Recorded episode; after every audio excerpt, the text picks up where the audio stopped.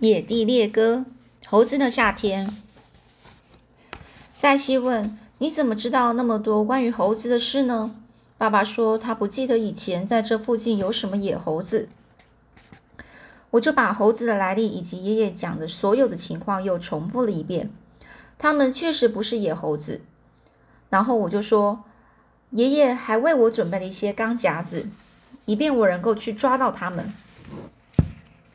黛西就大声说：“爷爷就是这样，他总是教你怎么去抓那些小动物。”杰伊贝利，你不做这种事就不舒服，是不是啊？我就说：“哎呦，黛西，你认为动物是做什么用的呢？难道只供观赏吗？他们生来就是为了让人类捕猎的。哦，让人类捕猎的。男孩子在山里还有什么比这更开心的呢？”黛西显得对我非常的厌恶，他就摇摇摇着头说：“你应该跟山神爷爷好好的谈谈，也许他会告诉你一些情况。不过你还是个孩子，我怀疑你是否能够理解他所说的话。”山神爷又在这这这当儿哦，又在这时候啊，就这当儿就这时候冒出来了。黛西以前好几次提到过这个什么山神爷。可是我从来不太注意他这话，毕竟他生活在女孩子的圈子里，他们总是漫无边际的谈论一些稀奇古怪的神灵啊、仙女啊、天使啊、鬼怪，身披闪闪发光盔甲的骑士，以及你所能够想象的其他任何神秘的玩意儿。我认为所有的女孩子都这样神经兮兮的，没有什么值得大惊小怪的。可是黛西啊，却有本事把那些家伙讲得神乎其神，以至于有时候我都不知道该不该相信他。黛西总是透过说故事的方法把我唬得一愣一愣的。他是沙克哦，奥沙克山区最擅长说故事的人了。他不仅仅是在讲故事，而且也是在跟他们沟通。这时候呢，他会显得非常严肃。两只眼睛瞪得大大的，炯炯发光。他用低沉的声调诉说着，同时还配合各式各样的手势。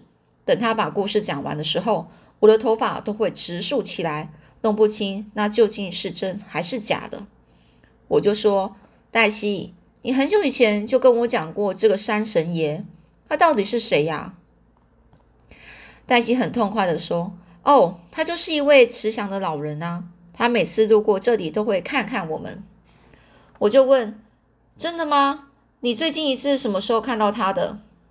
他说：“啊，刚好是今天上午啊，今天早上的意思哦，就在这里。”我就问：“你真的见到他了吗？那山神爷叫什么名字呢？”黛西就说：“我不知道他的名字啊，我从来没有问过他，我就管他叫做山神爷。”我就问：“那他住在哪里呢？”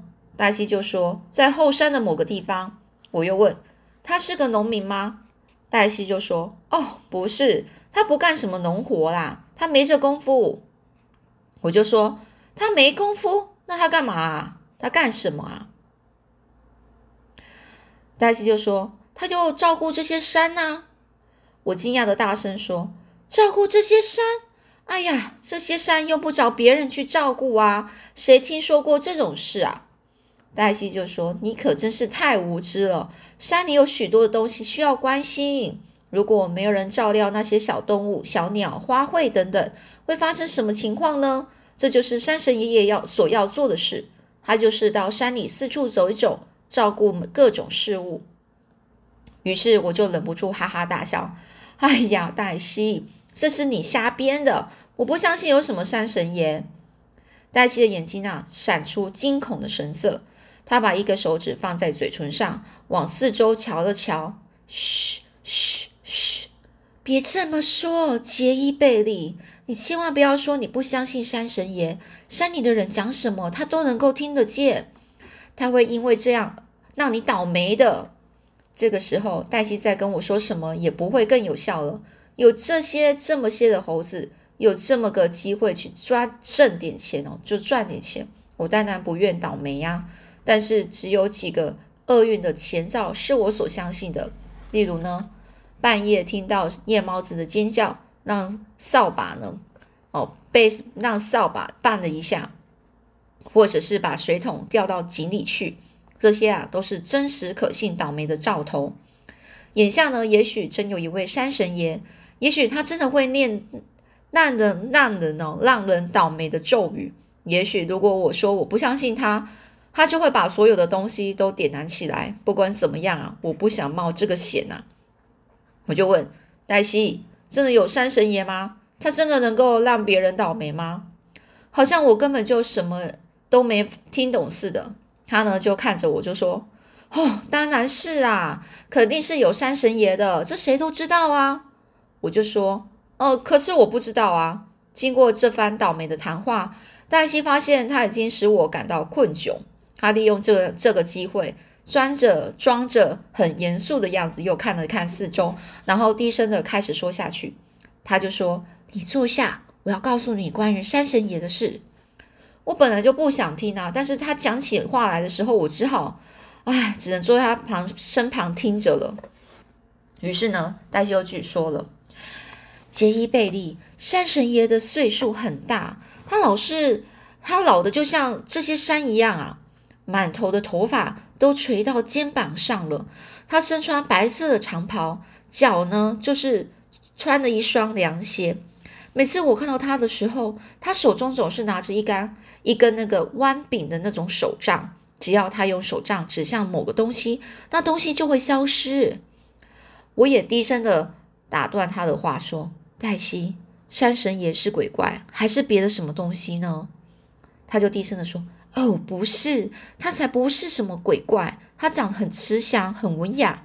不过他好像显得有点忧伤。也许他在为什么事情感到难过。我想他是为那些小动物感到过意不去呢。”我就说。我认为只有女孩子才会替动物感到难过，这山神爷怎么会为他们感到难过呢？黛西就说：“因为关照他们是这个山神爷的工作啊。”杰伊贝利，你知道吗？上帝创造这些山的时候，需要有人去照顾动物、鸟儿和花草，因此上帝让山神爷啊去管这事了。我就问：那么冬天呢？大雪来临，一切都进进入这个冬眠的状态，这位山神爷又做什么啊？那个时候，他有什么要做的呢？黛西就对什么事都可以回答。他就说，他也去睡觉啊，那是他唯一的休息时间。整个夏天他都那么忙，到冬天时他已经很累了，所以直到春天再次降临的时候，他就会去睡觉和休息。黛西停了下来，歇了口气，然后继续说：“他是一位很好的老人哦，如果你善良而且信任他。”你就会永远快乐，永远不会倒霉。但是如果你对小动物怀有恶意，而且伤害他们，他就会用手杖指向你，然后让你注定要倒霉。这时候，黛西已经把我搞得心绪不离呢。我简直不晓得该相信什么。出于安全的考虑，我就问：“你什么时候会再遇见山神爷呢？”他就说：“哦，我从来不知道什么时候会遇见他啊。他什么时候想来这儿，他就来啊。”我就说，好吧，那你下次你看到他的时候，你就告诉他，我想见见他，并且要和他对握手。在这关头上，如果这山神爷能够帮我抓到猴子的话，即使是蜈蚣，我也会和他握手的。黛西又摇头，显得很伤心的说：“杰伊贝利，我不知道山神爷是否愿意见你。你知道吗？你曾经是多么坏的孩子。”你一直在捕抓小动物，山神爷不喜欢做这种事的人。我就说，但是山里的每个男孩都捕抓动物啊！哎呀，从你所说的看来，这位山神爷只喜欢女孩，不喜欢男孩喽。黛西就说：“哦，他也喜欢男孩子的，他喜欢男孩子几乎就像他喜欢女孩子一样。但是男孩子必须不去惊动小动物，否则他不会喜欢他们。哎，我都不知如何是好了。”黛西几乎使我相信了，山里确实有山神爷，而且如果他不喜欢那些捕抓动物的男孩子，他会让他们倒霉的。我真是左右为难呐。好，接下去，当天晚上啊，我就辗转反侧，辗转反侧，难以入眠哦，就是就睡不着啊。我几乎在跟那些不时啼叫的猫头鹰们一起守夜。每当我闭上眼睛，那些猴子就在我面前晃动。它们就排成长长的一串，一个跟着一个，又跳又叫的从我身旁走过。每只猴子的脖子上都挂着一个标签，标明了它的价值是多少。直到那只价值一百元的猴子蹦蹦跳跳的走到我这里，我才真正感到很兴奋。而他每次走过来的时候，总是要停下来对我嘲笑一番。我大汗淋漓，衣服湿的可以淋出水来。我总是被弄醒，并乱发脾气。当我最后真的进入梦梦乡的时候，我才算真的做了一个好梦。我梦见自己有了一匹很漂亮的小马和一支崭新的枪。我正骑着马一溜烟的飞跑，还举枪左右射击。第二天早上，我头一个起的床。实际上，我比我们家那只总是最早起的红毛老公老公鸡啊起的还早。当我出门走到那堆哦劈柴那儿时，那只公鸡才拍了大拍着哦才拍打着翅膀钻出了鸡窝。它跳上了栅栏，昂着头放声啼叫，这是在向世间万物宣告：奥沙克又一个美丽的清晨来临了，而一天的忙碌又要开始了。爸爸提着牛奶桶从房里走出来，他打着哈欠，揉着睡意朦胧的双眼。他看着我说：“你是最早起床的吗？”我就说是，我想把家里的杂事做完，以便我去抓那些猴子。太阳下山前，我就能抓到满满一麻袋的猴子。爸爸就担心的说：“我一直在想你去抓猴子的事，我还是认为这种事比你想的要复杂的多。”那些猴子可能太精明了，你抓不到它们的。我就说，爸爸，猴子肯定不会比浣熊更精明，而我已经抓到各式各样的浣熊了。我还抓过一对红毛狐狸呢，你知道它们多狡猾吧？爸爸就说，我知道，但是抓猴子可能有点不一样。我只是希望你不要蛮干哦，蛮干就是都没有都没有好好想一想，然后就直接就去做。对一个男孩子来说。当他一心一意的想办成某一件事，最后却失败的时候，那可是糟糕啊！那真的非常糟糕哦。这种事会使他在很长的时间里受到伤害。爸爸的态度使我有点担心了。不过我想起爷爷对我所说过的话，我就说：“爸爸，爷爷说从来就没有逮不到的动物啊，就是从来没有什么抓不到的动物。”爸爸说就说呢：“哎，我真希望你爷爷知道。”他这是说了些什么啊？我真希望你爷爷知道他这是说了些什么啊！爸爸说的就像这个，呃，牲口棚，就是一些牛啊、马的地方的那个住的地方哦，哦，走过去。我以为妈妈不可能这么早就把早餐准备好，但是她还是已经做好了。我三两下就抓走了早饭。速度之快，简直是缔造十四岁男孩吃饭的这个新纪录啊！当我从这个地下室拿了一些苹果走出来时，妈妈已经给我准备了一份午餐。午餐哦，把它装进了纸袋里。我就把这个捕猴夹、午饭、苹果装进了黄麻袋。黄麻袋之后，我就把罗迪叫来，我们急匆匆的就前往那片洼地去找我的大批财宝。正当我们走出我家的地界，就要进入这个洼地茂密的树林时，灌木丛突然的窜出了一只又肥又大的兔子，它在身后留下一串踪迹。罗迪几乎和我同时看见了兔子，于是罗迪就猛冲过去，并且像平常一样要抓猴子时一样，发出令人兴奋不已的这种狂吠声。突然之间，我高兴的不能自己，并且差不多是在怂恿。罗迪往前追哦，并且差不多是在怂恿罗迪往前追。可是就在这个时候，山中的那个老头忽然出现在我的脑海，而罗迪正紧紧的追踪那只兔子。